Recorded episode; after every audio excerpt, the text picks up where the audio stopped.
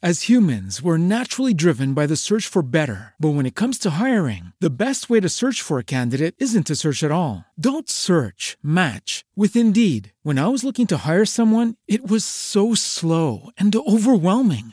I wish I had used Indeed. If you need to hire, you need Indeed. Indeed is your matching and hiring platform with over 350 million global monthly visitors, according to Indeed data, and a matching engine that helps you find quality candidates fast. Ditch the busy work. Use Indeed for scheduling, screening, and messaging so you can connect with candidates faster. And Indeed doesn't just help you hire faster. 93% of employers agree Indeed delivers the highest quality matches compared to other job sites, according to a recent Indeed survey. And listeners of this show will get a $75 sponsored job credit to get your jobs more visibility at Indeed.com slash podcast. That's Indeed.com slash podcast. Terms and conditions apply. ¿No te encantaría tener 100 dólares extra en tu bolsillo? Haz que un experto bilingüe de TurboTax declare tus impuestos para el 31 de marzo y obtén 100 dólares de vuelta al instante. Porque no importa cuáles hayan sido tus logros del año pasado, TurboTax hace que cuenten. Obtén 100 dólares de vuelta y tus impuestos con 100% de precisión, solo con Intuit TurboTax. Debes declarar para el 31 de marzo. Crédito solo aplicable al costo de la presentación federal con TurboTax Full Service. Oferta sujeta a cambios o cancelación en cualquier momento.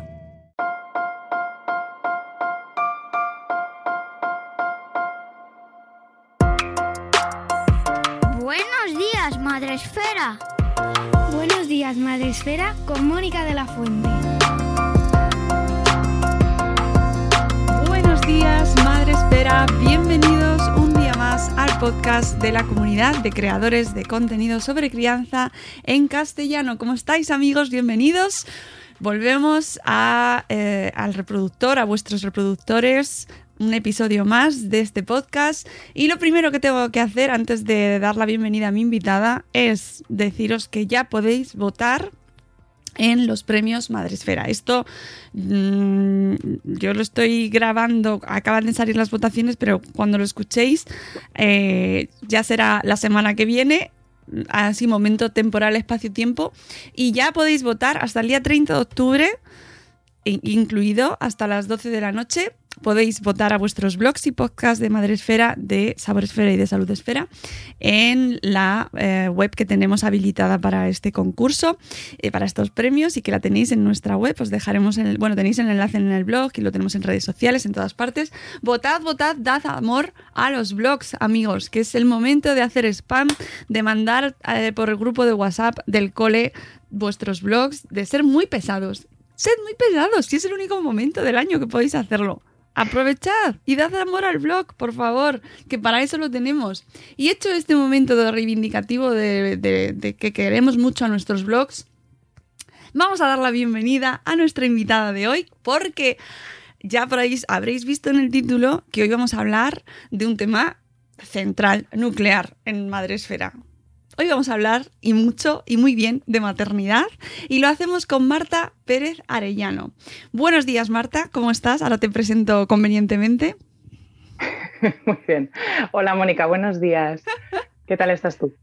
Pues encantada, muy feliz, muy feliz, muy feliz porque me gusta muchísimo el tema que vamos a tratar hoy, me gusta muchísimo hablar de maternidad y me gusta muchísimo tu libro. Así que... mm, Tengo muchos motivos para estar muy contenta. Aparte de que los premios Madresfera siempre me ponen muy contenta, con lo cual el ánimo siempre está arriba, a tope. Marta Pérez Arellano la vamos a presentar eh, como corresponde. Ella es de Tudela, de- nacida en 1981. Eres joven, eres muy joven. Y es madre de una niña. Estudió trabajo social para pagar las facturas, que eso está muy bien, hay que hacerlo. Eh, sobre todo las de la luz que están subiendo cada día, y antropología para enriquecer su mirada sobre la condición humana. Ha colaborado en iniciativas contra el racismo y por la igualdad efectiva. Esta obra, su libro y del que vamos a hablar hoy, supone un hito en su camino hacia la escritura como refugio y herramienta reivindicativa. Eh, Marta, ¿Cómo de repente te metes en el mundo de la escritura para, eh, y, y- y para, para publicar, para mm, abrirte al mundo y contar tus pensamientos sobre la maternidad? Bueno, a ver, yo la verdad que en el mundo de la escritura me meto eh, pues de, muy pequeña ya porque siempre me ha gustado mucho escribir y, bueno, y entonces siempre pues a lo largo de la vida, tampoco de una forma, o sea, no, no, todos los días, tampoco he sido de esta gente que lleva un diario, que hay gente que sí, ¿no?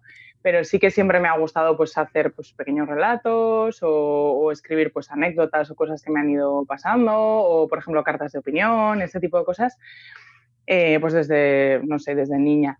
Y entonces cuando o sea, no, es una decisión consciente que yo tomo de, wow, voy a escribir un libro sobre este tema, ¿no? Sino que, sino que ya desde que me quedo embarazada, pues bueno, un poco en esta línea, ¿no? De, escribir sobre mis, experiencias, pues, pues de repente es un boom de experiencias, ¿no? El propio embarazo y, el hecho de, lo que supone para mí todo lo que tiene que ver con la maternidad. Y entonces, digamos que este eh, escribir se hace más frecuente y voy acumulando folios poco a poco y, ya hay un día en que digo, uy, pues esto, esto son, son muchos papeles aquí. Y, y, entonces cuando le empieza un poco a dar vueltas a, tampoco exactamente a la idea de un libro, no libro, sino bueno, de, ser algo quizás publicable, ¿no? Un poco, fue un poco así, todo un poco sobre la marcha. Y de ahí nace la niña que llegó con un futuro bajo el brazo y otros relatos pseudomaternales. Este título... Sí, sí. Este título, bueno, en la editorial me confesaron hace poco que era, eh, odiaban el título del libro, era el título más largo que habían tenido nunca y que eh, eh, procuraban siempre en las reuniones acortarlo porque si no... La niña, ¿no? O algo así. Eso es. Entonces, sí, sí, así entre las amigas solemos llamarle la niña y ya está. Me parece bien, porque es verdad que no se queda, ¿eh? A mí, me, o sea, no es fácil de quedarte con él.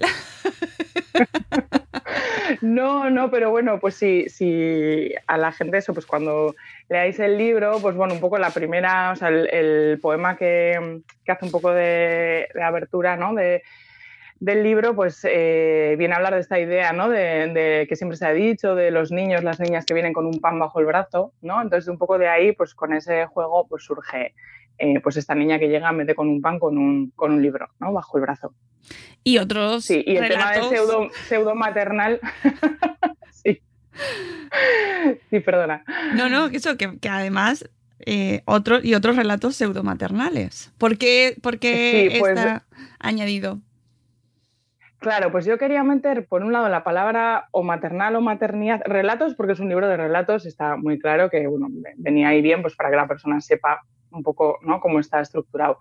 Eh, y luego el tema de maternidad, me da miedo poner maternidad igual un poco por los prejuicios, ¿no? O sea, porque este libro yo creo que sí trata sobre maternidad, obviamente, eh, pero claro, a partir de eso se tratan un montón de subtemas más, ¿no? Entonces también me parecía que podía estar abierto a un público quizás más amplio o que igual también era un poco dar lugar a confusión poner solamente la palabra maternidad. Entonces un poco lo de pseudo maternal, pues vine un poco por ahí. Dije, bueno, pues pseudo maternal, porque tampoco solo maternal. Pero eso me llama mucho la atención, porque parece como que hay que justificarse, ¿no? Estamos escribiendo o hablando sobre maternidad y a mí me pasa, me ha pasado toda la vida, me estoy metida aquí en esto de madrefera, y parece como que, bueno, pero es que son cosas maternales, ¿no? Son cosas como de segunda. es que no, ¿Cómo que, ¿por qué, hay que, ¿Por qué hay que justificar si es un tema nuclear, si es un tema central, si es que todos eh, vivimos esta experiencia, aunque no tengamos hijos, eh, sí hemos sido hijos, ¿no? O hijas, con lo cual eh, todos tenemos una experiencia. De hecho, solo hay que fijarse en que todo el mundo opina. Desde luego, todo el mundo. Desde tu vecino del quinto que no ha visto ¿no? un niño o una niña en su vida hasta, yo qué sé, la persona más experta, todo el mundo tiene una opinión, sí, sí.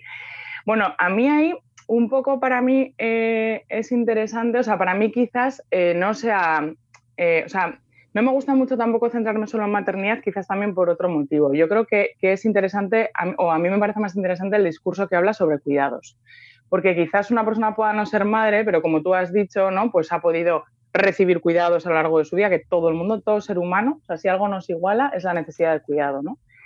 Eh, y a la vez puedes ejercer cuidados de muy diferentes maneras, no solamente a través de la maternidad, ¿no? También las mujeres, por supuesto, pero bueno, cualquier persona pues puede cuidar a lo largo de su vida. Entonces, bueno, igual en ese sentido, más que hablar solo de maternidad, me parece que la maternidad es una parte de estos eh, cuidados que para mí son completamente centrales, o sea, o deberían serlo, ¿no? En, la vida y en la sociedad. Sí, totalmente de acuerdo. Eh, si la gente que nos está escuchando no lo ha hecho, os em, recomiendo que escuchéis el episodio de hace unos días con el sindicato de madres eh, mm, con el que hablamos, ¿no? Esta asociación no es una asociación, es un colectivo eh, que se ha organizado de madres con hijos con discapacidad, con diversidad funcional, donde los cuidados son el eje central. Eh, también a la maternidad, porque son madres en un 99,9999%, que todo va unido, todo va unido, ¿no? porque los cuidados, la maternidad eh, em, y, también el estar en un lugar secundario va de la mano normalmente. Mm. Eh, tu libro tiene una estructura mm, muy peculiar y cuéntanos un poco cómo lo construiste, ¿vale? Para que la gente, cuando terminemos esta charla, eh, se vayan todos directamente a por él, a libros.com, donde, lo podrán, donde lo podrán encontrar. Y además os aseguro que es una lectura que se mm, que es muy ligera, muy, muy sencilla, pero a la vez llena de matices y de segundas lecturas y, además eh, mezclas diferentes géneros y por lo tanto eh, pasas de un estilo a otro de una manera muy ágil y muy rapidita y es ideal para esos, esas tardes de parque que estás ahí en ese momento de tengo cinco minutos y no sé si ponerme con la novela. Pues este es ideal. Cuéntanos cómo lo, cómo lo enlazaste, ¿no? ¿Cómo lo, fue ese proceso? Bueno, este libro está no completamente, pero sí muy escrito en orden cronológico. Quiero decir, pues eso, eh, va ¿no? desde el embarazo hasta que mi hija Naya cumple un año de edad. Entonces, por un lado estaría como esa estructura más cronológica eh, y luego, como has dicho, hay una cosa que, yo siempre digo, que este es el libro ideal para cualquier mujer, bueno, embarazada por supuesto, pero también puérpera, en este sentido de, ¿no? Cuando acaba de nacer tu hijo o hija y estás ahí que si con la teta o con 50 eh, cosas que hacer, mal dormida, tal, y entonces te apetece leer algo, pero a la vez sabes que en cualquier momento pues va a sonar un llanto o va a haber algo que hacer, ¿no? Y entonces, claro, estos son, pues son, el libro eh, en sí es que son todos flasazos, o sea, son todos relatos muy, muy breves, y en ese sentido me parecía de lectura fácil, pero claro, o sea, eso no está hecho queriendo, está hecho porque esa era la situación en la que yo escribía. O sea, como la mayor parte del libro está escrito pues siendo eh, Naya de muy poquitos meses, claro, yo también escribía así, pues escribía en un rato por la noche cuando que me dieron ahí unas crisis de insomnio, ¿no? Que encima de dormir poco, luego no me podía dormir cuando tocaba y lo pasé fatal. No me extraña. Sí, empecé a escribir ahí, pues eso, entonces decías, bueno, por ratitos cortos, ¿no? Momentos que tienes y, eso yo creo que en ese sentido sí, como dices, es un libro eh, pues bueno, fácil de, leer, un poco también por los tiempos, ¿no? Por los tiempos de, que son lecturas muy, muy breves. Sí, y además está lleno de, mm, de, interrogantes, eh, sino tanto como preguntas directas, y como frases que te dejan ¿no? pensamientos que, abren muchísimas puertas, muchísimas eh, cuestiones que nos podemos llegar a plantear eh, padres, madres, todos aquellos que nos dedicamos o que vivimos inmersos en este mundo de la crianza, de los cuidados, de la infancia, ¿no? Em, ¿Qué es lo que más te llamó la atención al introducirte en el mundo este de la maternidad y de repente eh, encontrarte con el percal, ¿no? Que es una de las cuestiones que como que nos pilla a todos así como, ¡ah! Esto no me lo esperaba. Sí, pues bueno, yo igual sí me lo esperaba en el sentido que me lo habían contado, por suerte, amigas, hermanas, etc. Pero aún así eh, me siguió pareciendo, eh, bueno, abrumador el tema de un poco diría yo dos cosas igual. Por un lado, la soledad sentida, ¿no? Por, por mi parte. Y por otro lado, el abandono. O sea, una sensación de abandono social, ¿no? Y de invisibilidad y de que parecía que aquello que tú hacías, pues no. O sea, de repente a ti hay algo que te lleva 24 horas al día prácticamente. Y, y eso como que no se ve, ¿no? No se concibe ni siquiera como un trabajo, no, o sea, no parece preocupar, ¿no? Al, al mundo exterior por supuesto no tienes un sueldo, no, bueno, yo, lo, tienes si tienes un trabajo detrás, pero quiero decir, no, no está valorado tampoco económicamente, pero tampoco a nivel social, ¿no? Y, eso, en ese sentido, pues ese abandono, o sea, yo me sentía abandonada. es como que de repente estás haciendo algo que parece que no importa a nadie y que, y que es lo que sostiene la vida. O sea, yo decía, ¿cómo puede ser esta paradoja, ¿no? De algo que es lo, más importante, lo más importante que necesitamos los seres humanos, que a la vez es a lo que, a lo que menos valor parece que se le da, al menos en, nuestra sociedad. Mm, y precisamente además, cuando tú lo, lo dices en el libro, que además me gustó mucho, em, el tema de la dimensión heroica de la maternidad, ¿no? Y de, es verdad, me pareció muy juegas con el vocabulario y tienes de repente frases que para terminar eh, pequeños capítulos que te, son como... hay que, yo os invito a los que nos escuchéis y os hagáis con el libro a que prestéis atención especialmente a las últimas frases porque son las que te dejan ahí como... Uy, qué bien, ¿no? Mira. y en este caso, la dimensión heroica y la comparación, o sea, o la, eh, el uso de la palabra eh, gestar, ¿no? Y la gesta, ¿no? Cómo, juegas con el lenguaje, me pareció muy interesante ese concepto, que mm, es verdad, tú lo bien lo dices, eh, no se habla nunca. Sí, lo de gestante viene de gesta, ¿no? Creo que es así la, la frase, sí. Sí, sí, pues es, cierto, ¿no? Eh, ya en el mismo embarazo dices, jo, es que estar generando en tu cuerpo a otro ser humano, es que lo pensaba y me parecía como, digo, esto es lo más grande, es lo más grande que se puede hacer. O sea, es que, ¿no? Pero lo hemos, ya no porque el, hecho del embarazo en sí sea algo pues, natural en el sentido proceso biológico, ¿no? Pero se ha naturalizado tanto, ¿no? Es como, bueno, pues las mujeres pues, gestan o, o, maternan o cuidan, ¿no? Y dices, claro, yo creo que, falta un poco precisamente esa desnaturalización, ¿no? Es como, no, no, esto cuesta un esfuerzo, esto tiene unas consecuencias, pues yo que sé, a nivel físico, psíquico, emocional muy potentes, esto hay que cuidarlo, ¿no? Em, sí, yo creo que, falta eso, falta desnaturalizar. Y, no, sé ya qué iba a decir que me habías dicho antes. Sí, que eh, eh, eh, frente a la al lugar secundario en el que queda la maternidad y el embarazo y es como que eso que te había llamado tanto la atención, ¿no? Como que se queda abandonada la madre al, dar a luz, ¿no? Y, como es que es verdad, ¿no? Que se quedan solas, nos quedamos solas. Eh, se, se, contrapone a ese concepto de, jolín, es que mira lo que he hecho. Mm, he dado a luz, ahí tengo una criatura que es una de las cosas, una cosa brutal si lo pensamos, pero que además esto que te decías también enlaza con algo eh, muy interesante, el tema de que no lo veamos como algo heroico, que, a ver, que esto que quede claro, que eh, hay, mujeres que no pueden dar a luz y obviamente eh, no son menos mujeres por no poder gestar, que eso que quede claro, porque parece como que se está ensalzando, que, luego es que esto da para... Mm, siempre hay que dar, dejar las cosas ahí, ¿no? Sí, para que no, para no ofender o hacer daño eh, innecesariamente, ¿no? Pero eh, está muy relacionado con el momento productivo, ¿no? En el momento en el que eh, se, se, ha dado tanto mm, como algo normal, es decir, después de nueve meses da a luz y no requiere de un cuidado especial, no requiere de una baja especial, de una recuperación y así llegamos a eh, no tener una baja maternal, eh, profesional y digna, ni unos tiempos dignos para poder cuidar, por ejemplo. Sí, sí. Desde luego, me parece muy importante, sí que me, gustaría yo también detenerme ahí, ¿no? Eh, cuando dices eso que tiene que ver también con la naturalización, ¿no? Cómo se naturaliza que las mujeres gestamos, parimos, todo, todo es natural, todo es normal. Entonces, claro, quien no lo hace de repente cae ahí eh, bueno, pues también un juicio social, ¿no? Sobre esa mujer que o bien porque no puede o bien porque no quiere, ¿no? Eh, pues no, no desea llegar a la maternidad.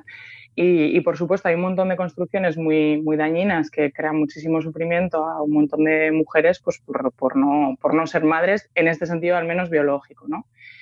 Em, y luego sí, claro, pues es como es la doble cara, ¿no? A la vez después está el, el no el no preparar, ¿no? O el no ayudar a todos esos procesos que se están llevando, porque como se sobreentiende, pues que tú ya estás capacitada, pues todas lo han hecho, ¿no? esa frase de, bueno, todas, todas lo hemos hecho y, y se pasa y se, se, lleva, y dices, claro, bueno, se pasa, se lleva, lo hacemos, pero mal, o sea, lo hacemos mal, lo hacemos con un montón de, muchas veces, de sufrimiento, cuando no debería de, de haberlo, ¿no? Si, si, fueran procesos acompañados y, y apoyados, pero claro, si se hacen en soledad, As humans, we're naturally driven by the search for better. But when it comes to hiring, the best way to search for a candidate isn't to search at all. Don't search, match with Indeed. When I was looking to hire someone, it was so slow and overwhelming. I wish I had used Indeed. If you need to hire, you need Indeed. Indeed is your matching and hiring platform with over 350 million global monthly visitors, according to Indeed data, and a matching engine that helps you find quality candidates fast. Ditch the busy work. Use Indeed for scheduling, screening, and messaging so you can connect with candidates faster. And Indeed doesn't just help you hire faster. 93% of employers agree Indeed delivers the highest quality matches compared to other job sites, according to a recent Indeed survey. And listeners of this show will get a $75 sponsored job credit to get your jobs more visibility at Indeed.com slash podcast. That's Indeed.com slash podcast. Terms and conditions apply. Pues terminan siendo muy dañinos tanto como para que muchas mujeres acaben ¿no? pues cayendo en, en, en depresiones postparto, bueno, en un montón de, de, cuestiones, por no hablar de todo el desgaste también físico, ¿no? que, que, a veces esa falta de cuidado, ese comer mal, bueno, un montón de cosas. Hay un desgaste físico y emocional brutal ahí, pero eso no es natural, o sea, eso es social, eso es construido, digamos, eh, social y culturalmente porque no se le está dando valor, ¿no? Y, y bueno. Sí, me estaba acordando de una entrevista que no sé si la viste, eh, salió hace tiempo, de una chica bastante joven. Eh, bueno, no sé, la verdad, ahora ya no, ya he perdido la referencia de la edad, pero hablaba sobre su embarazo.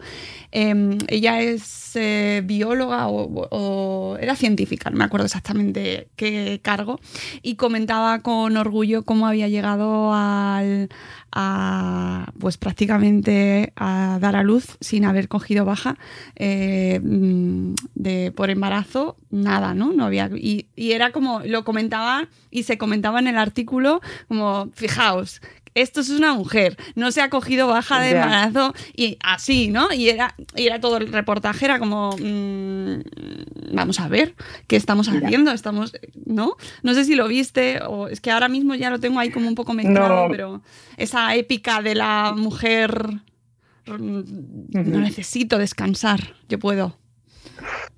Mira, ahora mismo, estos días que estaba leyendo un libro de, Freire, bueno, por otros temas de pedagogía y demás, ¿no? Pero él, él habla de, de la ética del mercado. Y dices, claro, pues aquí está claro que estamos eh, eh, poniendo por encima, ¿no? La ética del mercado, la ética del trabajo, no sé si la ética o los objetivos, ¿no? Eh, por encima de la ética del cuidado. Dices, ¿cómo puede estar? O sea, una cosa es que una mujer tenga siempre derecho a decidir y, debería ser así, ¿no? Si a mí mi trabajo me encanta y me llena de satisfacción y yo quiero trabajar hasta el último día con mi tripón de nueve meses, pues perfecto, o sea, me parece maravilloso. Pero claro, muchas veces no es así, ¿no? Muchas veces es una serie de presiones externas que tú tienes, pues de la patronal o de, bueno, tu situación económica, que es la que es, o bueno, lo que sea que te hace no, no, poder tener ese descanso y ese un poco centrarte pues, en ti y en, tu, en el proceso que estás viviendo, ¿no? Y que encima se ensalza externamente eh, pues a las mujeres que toman esa decisión, que repito, me parece, o sea, yo ahí, ahí no voy a entrar, ¿no? En absoluto claro. hacer un juicio de valor, pero claro, es que parece entonces que la que no hace es la que está haciendo mal, la que es una vaga, la que no, como se suele decir, yo esto lo he escuchado también, lo de no es que estas son las que dan mala fama a las demás, sí, refiriéndose sí. a mujeres que se habían cogido una baja sin estar enfermas pues simplemente porque querían descansar, que a mí me parece, o sea, perfecto. Entonces, ¿no? Debería de ser, de hecho, lo, el que tú tuvieras esa opción. De hecho, en algunos países existe, por suerte, para ellas, la posibilidad de cogerte una baja previa, ¿no? De, sin que te pase nada, o sea, solo por, por embarazo. Entonces, eh, bueno, pues es tremendo como, pero bueno, es un poco la misma idea, ¿no? Al final, como el valor del cuidado no, no, se, no se pone en el centro de la vida social, pues luego tenemos estos discursos y estas prácticas tan normalizados. Claro, y además es que están, hemos llegado a interiorizar tanto. Eh, yo, eh, además es que te iba a, según te leía parecía que estaba charlando contigo, porque como, claro, claro, es que fíjate, Marta. Qué bien. Sí, sí. Yo os recomiendo mucho el libro porque está lleno de, además de referencias de otros títulos, de gente que podéis leer si os interesa el tema. Em, eh, está em, eh, lleno de hilos que podéis, de los que podéis tirar para profundizar en estos temas y, e indignaros un poquito, porque está, según vas leyendo vas diciendo, es que es verdad.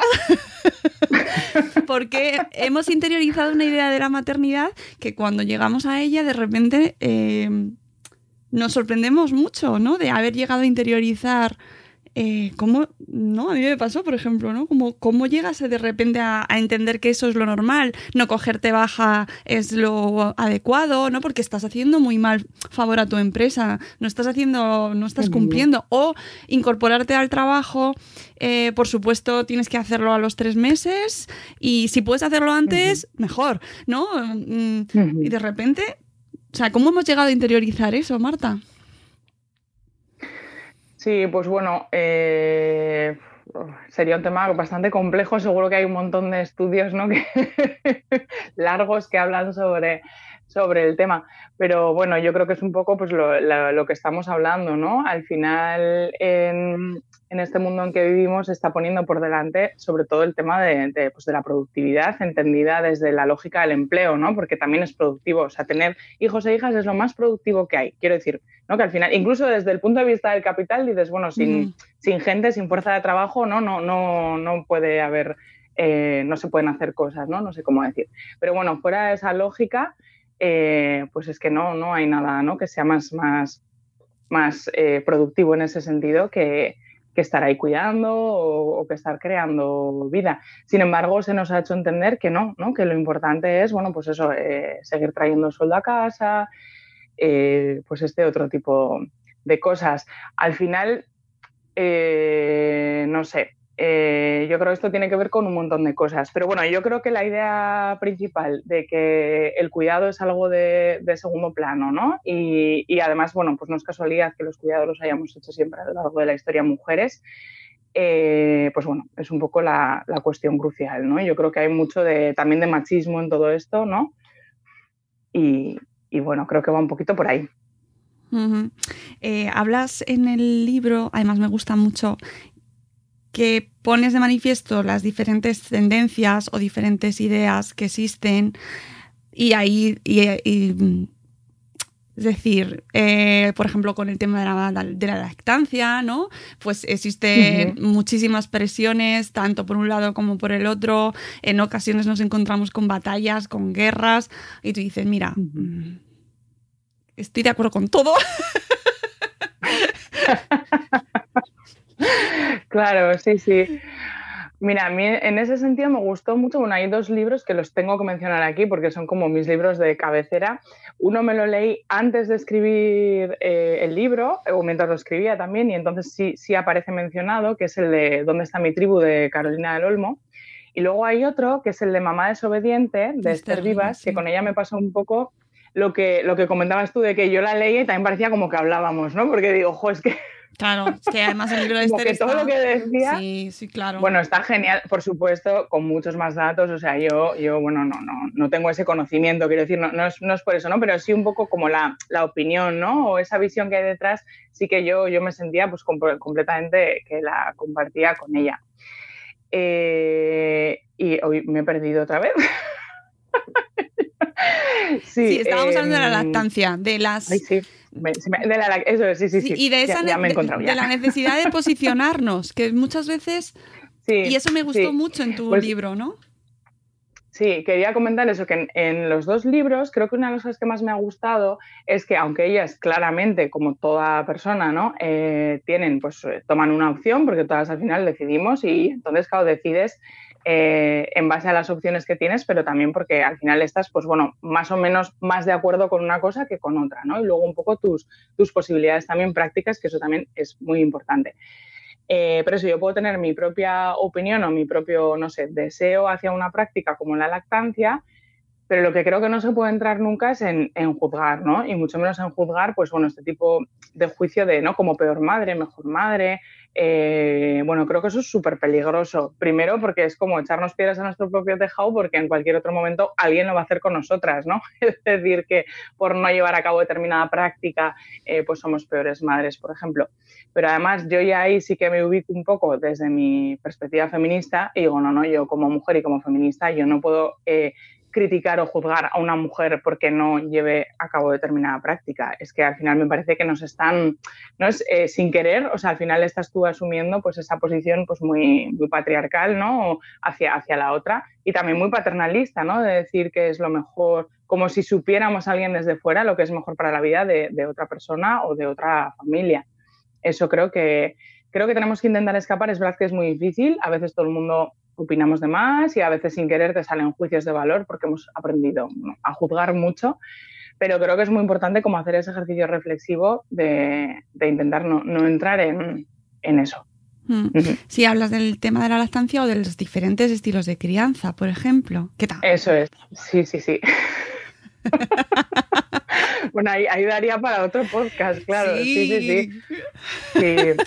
sí. a mí además hay también un poco el, tema ahí, ¿no? De, la antropología me, ha ayudado mucho en, todo esto de, la crianza como eh, pues lo mismo, ¿no? Yo también tendré mis prácticas, lo que he aprendido, lo que me gusta, hay un montón de cuestiones muy, muy culturales también, ¿no? Y de momento histórico, pero a la vez dices, bueno, a ver, o sea, que aquí hay millones de años de historia de los seres humanos haciendo cosas de muy diferente manera y tampoco vamos a ser tan, eh, o sea, a tener tanta falta de humildad para decir que ahora vengo a ser yo la que digo, ¿no? En la que sé cómo tiene que funcionar, funcionar todo el mundo y la única que sé sobre crianza y si no haces como digo yo, pues está mal, ¿no? Eso me parece.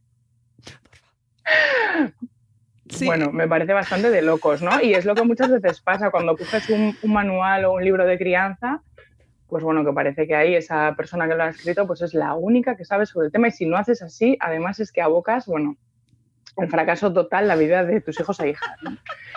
Con todo lo, también lo que eso supone de machaque y de, y de daño también que estás haciendo a, tantas personas que realmente van a creer que eso es así, ¿no? Y bueno, me parece también muy peligroso además. Ya, lo que pasa que, claro, es que, es que vende mucho eh, decir que yo, yo sé. Me lo has quitado de la boca. Es que vende mucho. A ver. Es verdad.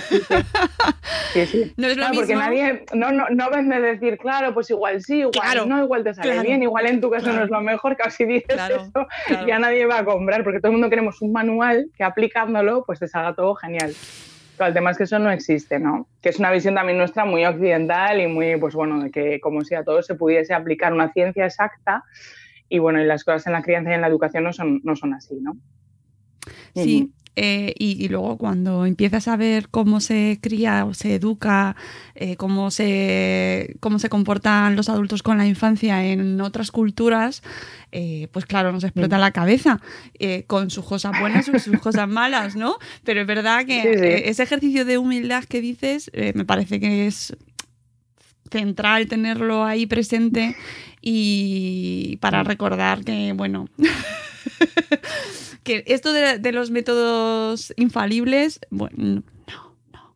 Creo que ya llevamos, creo que este va a ser el episodio 1030 y pico de Buenos días Madrefera y creo que ya esa es una de las conclusiones que podemos alcanzar y es que no hay un método infalible, no lo hay. Mm, no, lo sentimos, pero, pero no, no existe. Es así. Y quien diga lo contrario, pues o miente o está equivocado. Vamos a dejarlo ahí. Eso no quiere decir que no os leáis todo lo que pilléis. Es decir, que a mí, yo, yo, soy la primera que me lo leo todo y bueno, casi. Y hay cosas que no. y que, y que hay que para tener un criterio, aparte de tener a tus hijos y, educarlos y estar rodeado de mm. niños, pues hay que, oye, que está fenomenal escuchar a gente y leer y aprendemos todos los días. Sí, sí, sí. Todos los días. Sí.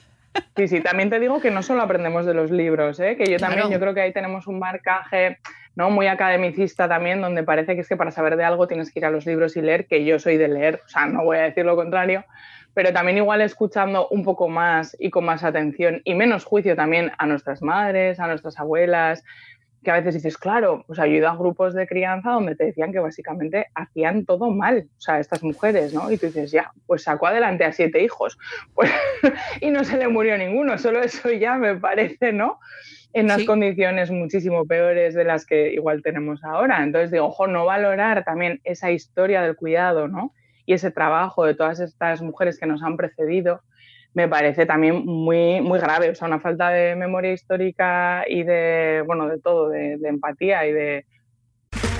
Ok, round two. Name something that's not boring. A laundry? Ooh, a book club. Computer solitaire, huh? Ah, oh, sorry, we were looking for Chumba Casino. That's right. ChumbaCasino.com has over 100 casino style games. Join today and play for free for your chance to redeem some serious prizes. ChumbaCasino.com. No purchase necessary. Full prohibited by law. 18 plus terms and conditions apply. See website for details. Lucky Land Casino asking people what's the weirdest place you've gotten lucky? Lucky? In line at the deli, I guess? Aha, in my dentist's office. More than once, actually. Do I have to say? Yes, you do. In the car before my kids' PTA meeting. Really? Yes. Excuse me, what's the weirdest place you've gotten lucky? I never win and tell. Well, there you have it. You can get lucky anywhere playing at LuckyLandSlots.com. Play for free right now. Are you feeling lucky? No purchase necessary. Void where prohibited by law. 18 plus. Terms and conditions apply. See website for details. Y, y bueno, sí, una falta también de humildad, como decíamos antes, muy, muy grande. Mm. Hablabas del, hablas en el libro también de los instintos, del, del instinto maternal y del, del, paternal también. Y, y, también me parecía muy interesante porque también eh, pues estamos muy presionadas con ese con el famoso instinto maternal, ¿no? Y también es, es un momento ahí de, eh, de shock en muchas, en muchas maternidades y en muchas crianzas, ¿no? Ese momento de, es que no, que no me viene, no me viene. Sí, sí, desde luego. Yo, bueno, por ir un poco a la experiencia personal, yo siempre con mi, con mi pareja, yo le digo, es que cuando se habla del vínculo, ¿no? De que yo estaba ahí muy con el tema del vínculo y también que te, que te habla mucho pues, de que con el parto natural, la oxitocina, todo y la lactancia, no sé qué. Y bueno, yo tuve un parto vaginal y, y supongo que habría mucho oxitocina y tal, pero yo la verdad que me costó mucho, no sé si sentir vínculo, es que no sé si exactamente es eso, ¿no? Pero estar suficientemente relajada como para disfrutar de ese vínculo con mi criatura. Mientras que, por ejemplo, mi pareja en este caso, eh, yo creo que vinculó muchísimo antes, o al menos yo le vi, ¿no? Pues como disfrutando de la, de la situación y ahí súper enamorado y muchísimo antes que yo. Entonces dices, bueno, pues no sé si eso es, ¿no? No sé si tiene que ver con, no sé, o sea, hay las teóricas del apego, pues que sean ellas las que digan por qué se da esa situación. Pero bueno, lo que quiero decir es que al final a lo que voy, eh, que un poco es lo que aparece en el libro, que todas las personas somos capaces de construir un apego con la infancia, ¿no? Y, y que de hecho eso se da a nivel bioquímico, o sea, además está estudiado, ¿no? Y, es, y el cerebro cambia, y, pero no solo en mujeres, sino en, en mujeres y en hombres. Entonces yo creo que, que, bueno, pues es una de tantas milongas que nos han contado, ¿no?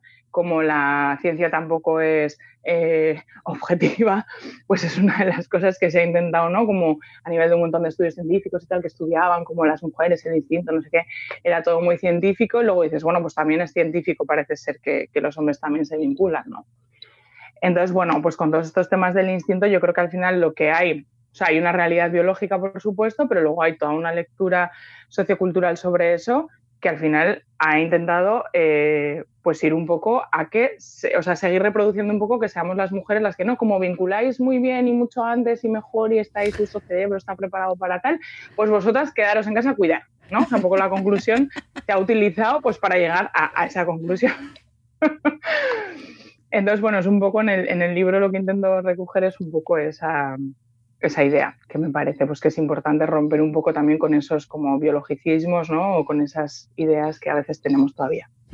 Yo esto eh, es un libro lleno de reflexiones.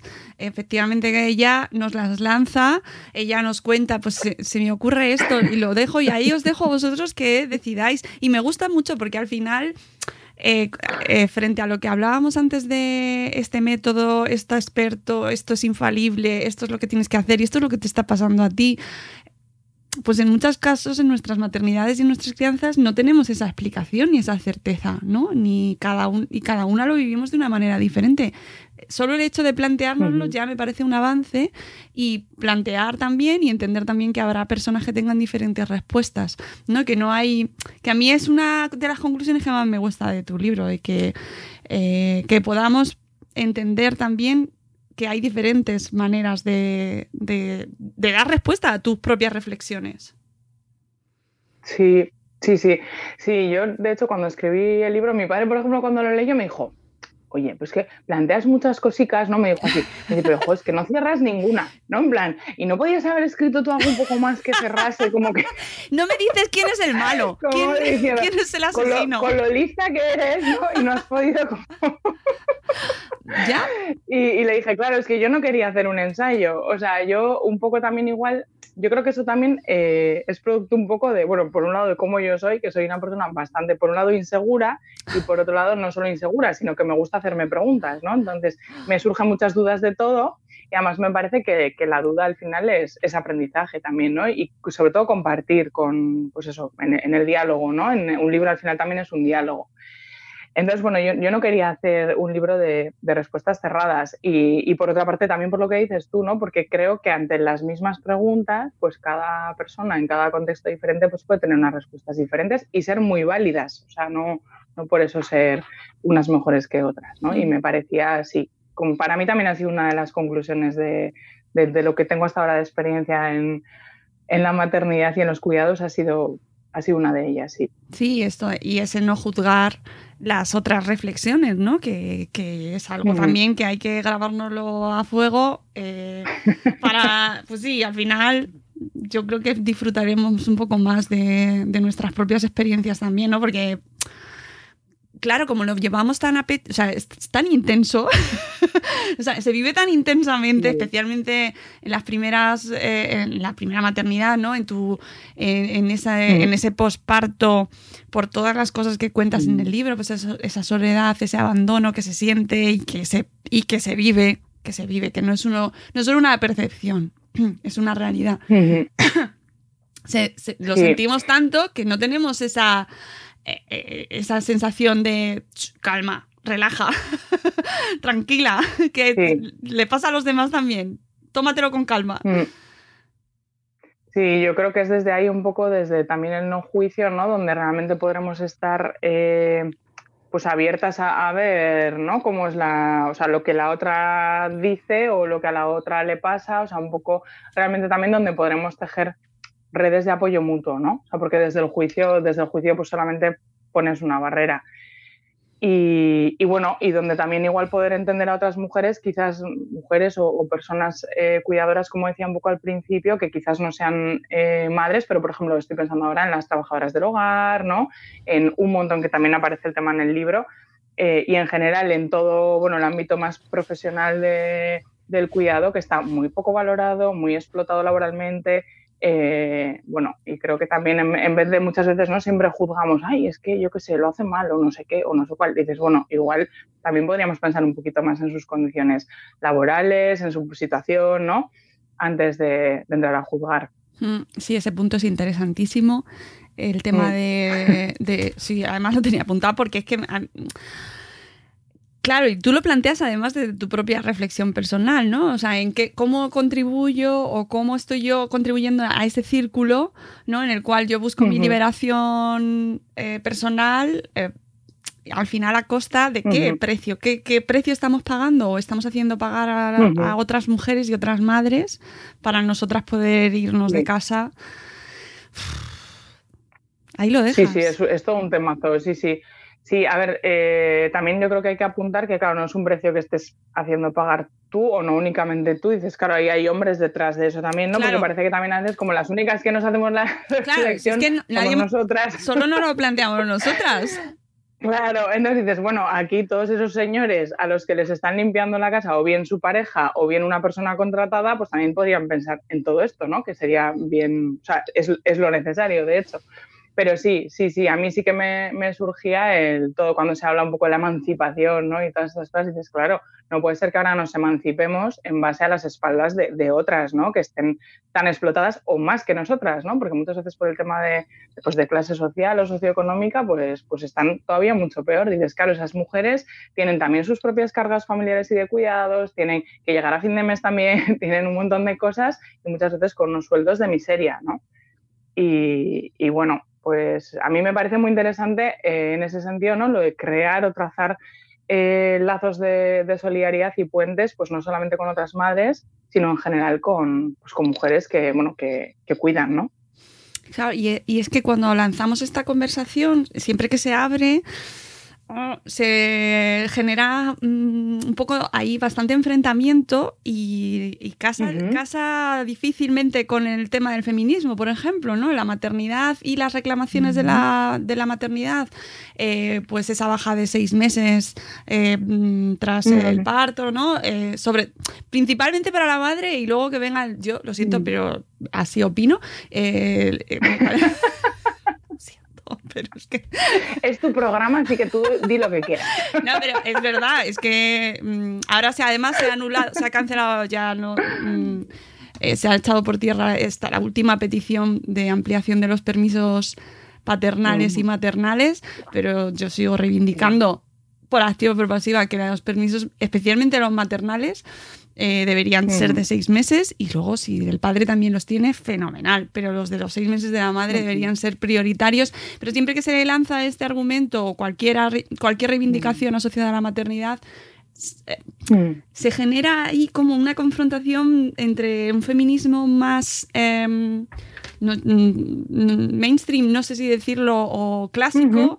y, y, la maternidad, uh -huh. y entonces no sé cómo casarlo, es, se genera ahí como un movimiento tectónico y, y, nos quedamos ahí como... Sí. Sí, está claro que está siendo un tema muy, muy debatido ¿no? y que ha despertado muchas ampollas entre bueno, diferentes feminismos. Yo hablo de feminismos, me gusta más porque en el mundo en el que estamos ¿no? y hablar de un solo feminismo me parece un poco eh, bueno, pues que no es así, o sea, porque el feminismo es tan heterogéneo que ya es que son muchos feminismos. El, el tema este lo comenta para mi modo de ver muy bien eh, Yune Fernández, que es mi maravillosa prologuista, que ella es periodista y, bueno, escribe súper bien y entonces desarrolla muy bien ¿no? todo este debate que, como dices, ha, ha habido, que me, a mí me ha parecido, eh, bueno, muy duro por un lado, por otra parte, pues muy interesante. Yo creo que a veces, eh, yo creo que, que, tendríamos que volver un poco al tema de, de, los puentes, ¿no? Que quizás no sea como ni, ni optar por no, que sean las madres las que tengan seis meses, no, que sea el padre que no sé qué. Yo, ahora que dices tu opinión, yo digo la mía. Yo creo que tendríamos que tener mínimo un par de años, que ya hay estados por ahí por, Uy, ojalá. por países nórdicos y tal, y a repartirte cada familia, que claro, la familia puede ser una pareja, una persona eh, o, o, una familia de, yo que sé, con tres progenitores, no sé, o sea, hay de todo, ¿no? Y hay cada cual que se haga su, ¿no? Que se lo organice, porque claro, puede haber tantísimas situaciones. O sea, a mí lo que me da miedo en las legislaciones que al final siempre acaba siendo un poco el café con leche para todas, ¿no? Y dices, bueno, es que claro, café con leche, pues si a mí me gusta cortado, o sea, no, no tiene mucho sentido. O sea, lo que quiero decir es que al final hay tantísimas situaciones de crianza diferentes o de cuidado o que dices, bueno, si yo soy madre sola, es que igual necesito que sea una amiga que me va a ayudar la que se coja un permiso, y yo qué sé, ¿no? Por decir, o, o si mi pareja es otra mujer, o si, no sé, o sea, puede haber tantísimas cosas que, que, creo que a veces eso, como que en estos debates tan dicotómicos, ¿no? Sí. que eso también es muy occidental, muy nuestro, nos metemos en el sí, no, a favor en contra. Y dices que no, que no se trata de eso, o sea, vamos a pensar un poco en cuál sería la situación ideal y de ahí, por supuesto, luego la, las normativas y las leyes siempre van a ir para abajo, claro. ¿no?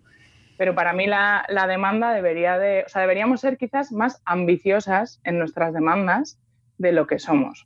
Porque yo creo que seis meses, pues por supuesto es mejor que lo que hay ahora, pero que tampoco nos soluciona la vida. O sea, entonces ya. yo creo que habría que pensar ¿no? en más, más allá. O sea, sí. yo soy un poco de ese en realidad, punto de vista. En realidad, más que padre-madre, que, que mm, tienes toda la razón y hay familias, o sea, y hay tantas familias como, como individuos, ¿no? Al final, y circunstancias, sí, sí. pero sí que creo que debería primar el interés de, de la criatura, ¿no? Y que cada criatura tuviese eh, uh -huh. que sus cuidadores, sean padre-madre, tengan, eh, pues eso, ocho años. Sí.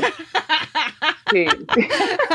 ya vamos a ir a, ¿no? hasta los 18 que se emancipa. Ojo, ojo la preadolescencia y la adolescencia, ¿eh? Sí, sí, desde luego.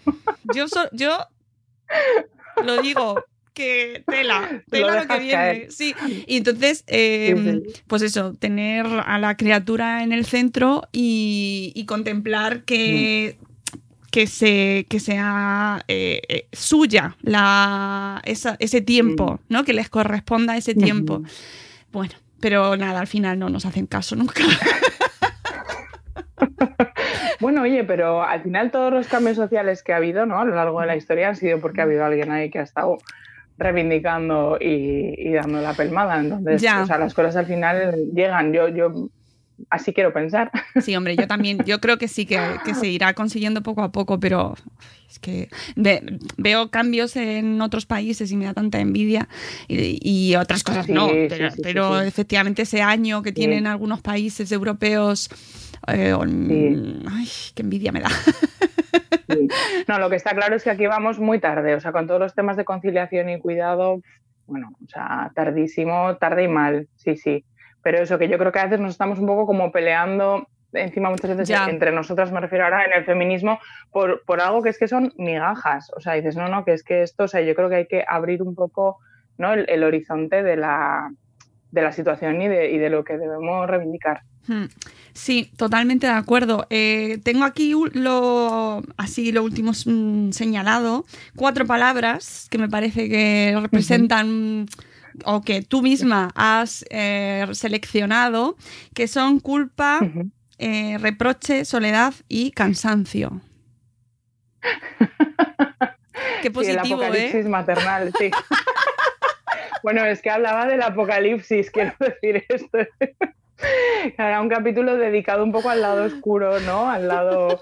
Eh, Esto para, para quien diga. Digamos, ¿no? Es que solo se vende lo positivo de la maternidad. os, lo, lo voy a repetir: culpa, cansancio, reproche y soledad.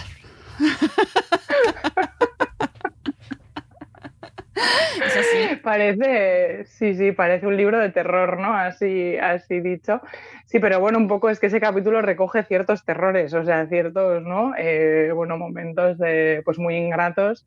De, pero claro, todo al final eh, es que no es en sí eh, vinculado a la maternidad, que también es vinculado a, la soledad, ¿no? Al, criar o al cuidar en, en soledad y con cansancio y en malas condiciones. O sea, yo siempre un poco quiero poner el punto ahí, ¿no? Que dices, claro, no es porque cuidar a una criatura en sí sea algo yo qué sé, agotador, que, puede serlo, ¿no? Pero dices, claro, cuando eso se extiende en el tiempo es porque no hay un, pues no se, no se está adecuando el contexto, ¿no? A la, a la, persona que cuida y a la criatura que, está siendo cuidada.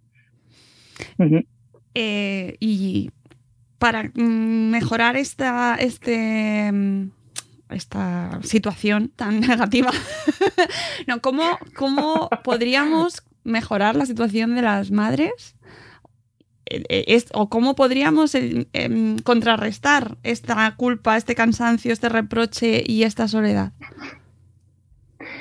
Bueno, pues yo creo que una de las claves, ¿no? Eh, por un lado, esto, que estábamos comentando de los debates, ¿no? De cuánto debería ampliarse la baja de maternidad o no solo de maternidad, ¿no? Sino para el cuidado. Yo creo que ahí hay, una clave fundamental que es, social, ¿no? Y que es de, pues de cómo estructuramos la vida, ¿no?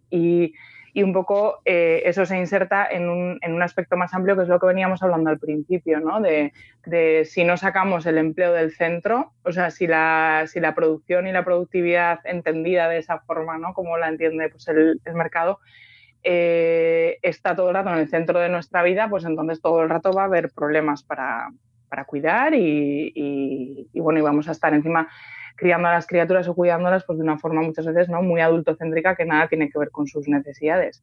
Entonces, claro, lo que hay que poner en el centro es eso, es la las necesidades de cuidado y no solamente, que aquí también no hemos comentado, ¿no? Pero decir, bueno, eh, de toda esa población de gente mayor, ¿no? Que está ahí pues alguna de ellas por, por, suerte no, ¿no? Pero otras muchas, pues bueno, en sitios ahí retiradas, medio abandonadas, con una calidad de vida mmm, bastante menor de la que deberían tener y bueno, ahora en pandemia pues hemos tenido un ejemplo claro ¿no? de todo lo que ha estado pasando en las, en las residencias. Para mí es estremecedor.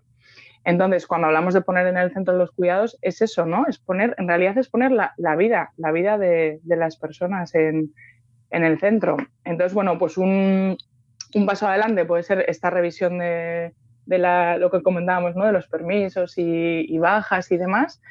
Eh, otro puede ser también que cada una, un poco en nuestro contexto más cercano, pues tengamos un poco puesto este chip, ¿no? Y, y quizás eso también hablábamos eh, bueno, hace poco también en, otra entrevista, ¿no? Que igual también hay que, hay que pensar un poco en no solamente en ir a la típica visita donde llevas regalos y no sé qué, sino dices, no, no, pues cuando una amiga, o incluso no una amiga, una vecina, ¿no? Tiene una criatura, pues igual tienes que ir, oye, necesitas que te limpie o tengo, ¿no? Te puedo dedicar esta horita los miércoles para lo que tú quieras, no sé tampoco como poner esa, o, no sé, o no poner las horas de las ah, reuniones, por ejemplo, las charlas que a veces hacemos sin tener en cuenta que la gente tiene criaturas, pues todo eso ya yo creo que tenemos que ir incorporando el chip, ¿no? En, como en nuestra vida diaria, en nuestros entornos, eh, pues bueno, de que hay que cuidar y que la gente, y en concreto las mujeres, estamos muchas veces muy ocupadas cuidando y, bueno, y que si organizas una charla, pues tendrá que haber un espacio donde puedan venir las criaturas, o, o sea, porque si no, eso está limitando a mucha gente, ¿no? La participación, por ejemplo. Entonces, bueno, eso como una cosa más concreta que podemos hacer así en el día a día se me ocurre. Mm. Jo, es que eso da para muchísimo. Estoy pensando en. Ahora, con la pandemia se cambió un poquito el tema de los del after work, porque, claro, no se podía salir, entonces eh, se, hacían webinars constantemente. Pero la cultura del after work me parece eh, un ejemplo, o sea, una representación absoluta de eso, de de cómo los cuidados no, tienen ningún lugar en la sociedad. Es decir, cuando se ponen cosas después de trabajo, after work, y te invitan a una charla after work, es como, vamos a ver. Sí, sí, sí, yo ya lo tenía difícil para venir a trabajar. Claro. O sea, como encima luego. Sí, sí. Sí, que a mí ahora me está, o sea, decía un poco este tema porque me está tocando, o sea, que con el tema, claro, tú publicas el, libro y cuando eres una pringadilla, me refiero a, bueno, una persona desconocida como soy yo, ¿no? no, pues claro, digo, yo ahora voy a, donde, a donde me llamen, o sea, quiere decir, pues una librería, dar una charla, claro, pero tú luego organízate eso en, tu, en tu vida cotidiana, irte a otra ciudad, ¿no? Aunque sea mm, a media hora de casa, pero a otra ciudad a dar un, evento, no sé qué, en horario, porque claro, ya va a ser a partir de las seis, porque si no, no va nadie. Y entonces dices, ya, ¿y yo, mi hija, con quién la dejo? O sea, es que cuando tu pareja trabaja o no tienes pareja o me da igual, claro, es una historia. Entonces dices, yo que estoy presentando un libro sobre este tema, ¿no? Estoy teniendo estos problemas. Claro, claro. Pues la, ¿no? En, en, ambientes donde ni siquiera exista, o sea, todavía haya menos sensibilización sobre el tema, como comentas ahora los, los afterworks estos, ah, pues es que es que ni se piensa, ¿no? Y es como... Claro, en los eventos, eh, las presentaciones, eh, eh, tú que además como escritora y que no tienes a tres, tres señores detrás, que no eres tres señores, que eres una mujer y una madre real. y esto lo comenta, siempre, lo hemos hablado un montón de veces y lo hablábamos con las amigas del sindicato de madres, que claro, no se escucha en muchas ocasiones a las madres porque estamos demasiado ocupadas haciendo lo que tenemos que hacer porque no tenemos respaldo, no tenemos ayuda, no tenemos una red que nos soporte y esas voces no se pueden escuchar. ¿Cuáles escuchan? La de la gente que está más libre porque tiene un soporte detrás, tiene recursos, mm. porque no está. Sí, sí, está claro. ¿No? Y eso sí, luego, bueno, también pensar.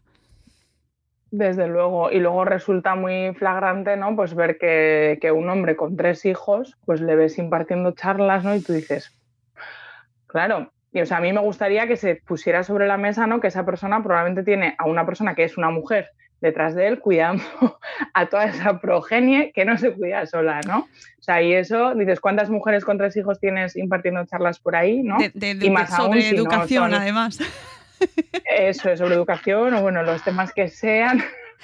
No estaba pensando en nadie en concreto. No, no, ¿eh? yo tampoco, pero, pero viene al caso fenomenal. O sea, Marta. Sí, pues eso, que yo pienso en, amigas que tengo, ¿no? Que tienen eh, tres criaturas, o dos o una, o sea, me da igual, pero dices, claro, es que moverte y hacer ese tipo de, cosas, pues no, no es nada fácil. Y cuanto más bajas ¿no? en el escalafón de, de, la economía, quiero decir, del nivel socioeconómico, pues todavía mucho peor, claro. Claro. Más difícil. Claro, y, y además nos lo comentaban de nuevo, vuelvo a esa a entrevista con el sindicato de madres. Eh, creo que había quedado con cuatro o con cinco de ellas y solo al, al, final entraron tres, pero solo pudieron entrar dos porque yeah. la vida eh, les come, encima especialmente a ellas que tienen eh, circunstancias claro, claro. muchísimo más complicadas y, y, y, tremendas, y son a las que más hay que escuchar. Sí, sí, Porque, desde luego, desde luego. O sea, es que da para Sí, sí, y además las que, claro, y tienen muchísimo que aportar, ¿no? Y me imagino que esta mirada, ¿no? Si cualquiera que tiene una sensibilidad acerca de, de la necesidad de cuidado, o sea, cualquiera que cuida puede tener esa, esa sensibilidad, pues estas mujeres seguro que todavía muchísimo más, ¿no? Y con otros matices que probablemente pues otras no, no, no hemos llegado ahí, ¿no? Entonces es muy interesante para toda la sociedad que esas voces eh, claro, estén ahí presentes. Claro, pero, uh -huh. pero ¿qué pasa? Porque no pueden estar. A lo mejor no pueden claro. ir a afterworks, sí, sí, sí. ni a ponencias, ni a congresos. Eh, pff. Madre mía. Hay que cambiar muchas sí. cosas en esta sociedad. Hay Muchas, cambiar muchas. De verdad. La conclusión siempre va por ahí. Sí, no llaméis a las 8 de la noche a una casa con niños, eh, por ejemplo. No pidáis entrevistas a gente a esas horas. O... No, pero son esos pequeños detalles que nos han pasado a todo el mundo, nos han pasado a todas, y a lo mejor hay quien no puede dejar, o sea, quien tiene que dejar escapar trenes porque está cuidando. Y luego al final a quien se escucha es a quien directamente se puede subir porque tiene un soporte detrás, ¿no? Y, y eso Sí, sí. lo estamos propiciando entre todos. Y, ojo, Sí, sí, total. Y luego eso, yo también, como decías, ¿no? Estas madres de niños y niñas con necesidades especiales o, o mujeres que cuidan personas mayores o dependientes que todavía tienen menos redes, o sea, más necesidad, ¿no? De, de apoyo y todavía menos redes muchas veces para, pues para dar respiros o para poder encargarse de eso, porque la infancia, bueno o mal, pero hay cosas por ahí pero dices, claro, hay otro montón de situaciones de cuidado que es que ni siquiera, o sea, aún están mucho peor, ¿no? No tienes el cole, yo que sé, de 9 a 4. Entonces, bueno, hay, hay mucha situación por ahí muy oculta sí, que sí. es tremenda, es tremenda. sí. eh, toda la diversidad funcional, ya no de infancia, sino de adolescencia y adultos. Tela, tela. ¿Y, y qué escuchamos de eso? Nada, nada porque están extenuadas, agotadas, sin o sea, imposible, porque Sí, ¿quién, sí. quién llega? Es que eh, al final quien, tien- quien tenga eso, quien tenga recursos detrás, afortunadamente para poder dedicarle cinco minutos o 10 minutos o 20 minutos a publicar algo. Es que al final, en fin, no vamos a darle tampoco más a eso, pero que mm, sí que como sociedad tenemos que hacer Sí, ese sí. ejercicio de, de Sí. rascar un poco y, y pensar cómo organizamos las cosas y no, ya, no hagáis afterworks. Eso es. Prohibidos los afterworks. Por favor, eh, a las 8 hay que estar cenando, ¿sabes? No, es que hay que cambiar los horarios de este país. Bueno, Marta, que ha sido un placer charlar contigo. eh, de verdad que podríamos Lo mismo digo, estar Mónica. horas eh, hablando porque Sí, sí. Uf, madre mía. Da para tanto. ¿Qué vas, eh, ¿Qué vas a hacer el siguiente proyecto? ¿O mm, estás moviendo ahora el libro así de manera eh, más Sí, pues estoy- expansiva? Sí, estoy intentando moverlo porque, claro, salió en un momento bastante malo en el sentido de que con todo el tema de la pandemia, el libro salió en abril y es que hasta verano ha estado todo súper parado pues en cuanto a, pues, por ejemplo, organizaciones de presentaciones y demás.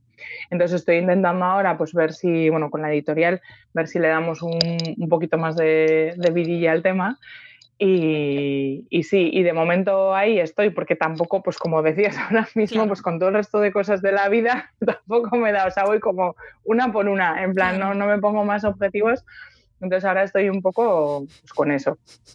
Sí, sí. no eres tres señores y claro, eh, al final Pues que tenéis que leeros el libro de Marta Pérez Arellano, lo tenéis en libros.com. La niña que. Es que esp- espérate que voy a volver al Os título. enseño la portada, ¿vale? Que lo, te- que lo tengo aquí. que yo lo tengo aquí en el libro electrónico. la niña que llegó con un futuro bajo el brazo y otros relatos pseudomaternales. Eh, título largo, pero que de verdad eh, esconde. El libro es corto. el libro es corto. Es verdad, el libro es corto. eh, tiene una estructura estupenda. Ya os lo hemos eh, contado antes. ideal para tardes en el parque. Y además, además, os doy ideas para que cuando estéis en el parque o en la puerta del cole, así esperando a que salga la criatura y estéis leyendo un poco, le dais al de al lado, así un poco como, mira, ¿qué te parece esto? ¿Tú qué opinas? Tema de conversación maravilloso. Baby Le Winning, eh, yo qué sé, te- teorías de crianza, temazos que no hemos ni siquiera mencionado como violencia obstétrica. Madre mía. Pero bueno, que está llenito, plagadito de excusas para crear redes también con, con otras madres y otras personas de, de este entorno. Así que os lo recomendamos vivamente y que tengas mucha suerte, Marta, que se mueva todo lo que se tenga que mover, que está maravilloso y que me ha encantado leerlo, de verdad. Muchas gracias, Mónica. Muchas gracias. Amigos, nosotros nos vamos. y volveremos con un nuevo episodio de Buenos Días Madresfera. Recordad que tenéis que votar, que podéis votar en los premios Madresfera 2020, que deis amor a vuestros blogs y que volvemos en el próximo episodio. Hasta luego, Mariano. Adiós.